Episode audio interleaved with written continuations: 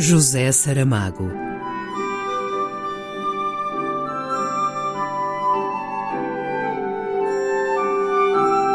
A caminho do centenário.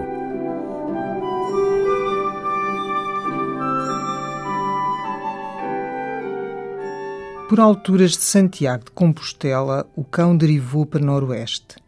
Devia estar perto do seu destino. Percebia-se pelo vigor renovado com que trotava agora, pela segurança dos jarretes, pelo porte da cabeça, pela firmeza da cauda. Joaquim Sassa teve de acelerar um pouco dois cavalos para acompanhar o andamento e, porque assim se aproximaram, quase a tocar o animal, Joana Carda exclamou: Vejam, vejam o fio azul. Todos viram. O fio não parece o mesmo. O outro, de sujo que se tornara, tanto já podia ter sido azul, como castanho ou negro, mas este brilhava na sua cor própria. Azul nem do céu nem do mar, quem assim o teria tingido e dubado. Quem o lavara, se o mesmo era, e outra vez colocara na boca do cão, dizendo: Vai. A estrada tornou-se estreita. É quase apenas um caminho que ladeia às colinas. O sol vai a descer sobre o mar que daqui ainda não se vê. A natureza é mestra na composição de espetáculos adequados à humana circunstância. Ainda esta manhã e durante a tarde o céu estivera encoberto e triste, peneirando a morrinha galega, e agora uma luz fulva derrama-se pelos campos. O cão é como uma joia cintilante, um animal de ouro. Até dois cavalos não parece o fatigado carro que conhecemos. E dentro os passageiros são todos formosas criaturas. Dá-lhes de frente a luz e vão como bem-aventurados. José Anais olha Joana Carda e arrepia-se de a ver tão bela.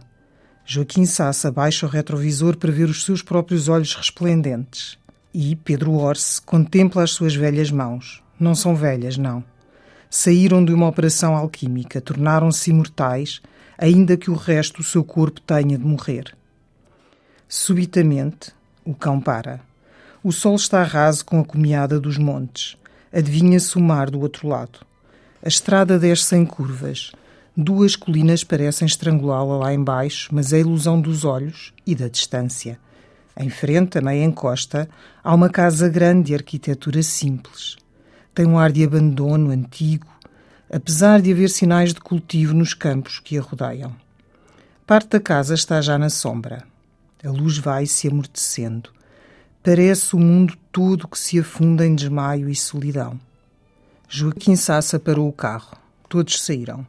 O silêncio ouve-se, vibra como um eco final. Talvez não seja mais que o bater distante das ondas nos penhascos. É sempre a melhor explicação. Até dentro dos búzios, a lembrança interminável das vagas ressoa. Porém, não é este o caso. Aqui o que se ouve é o silêncio. Ninguém deveria morrer antes de conhecê-lo, o silêncio.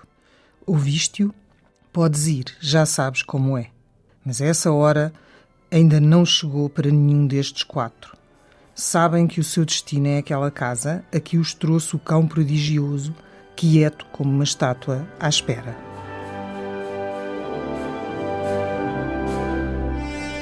Um excerto de A Jangada de Pedra, por Regina dos Santos Duarte.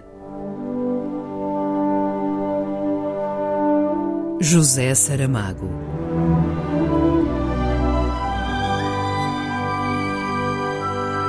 A caminho do centenário.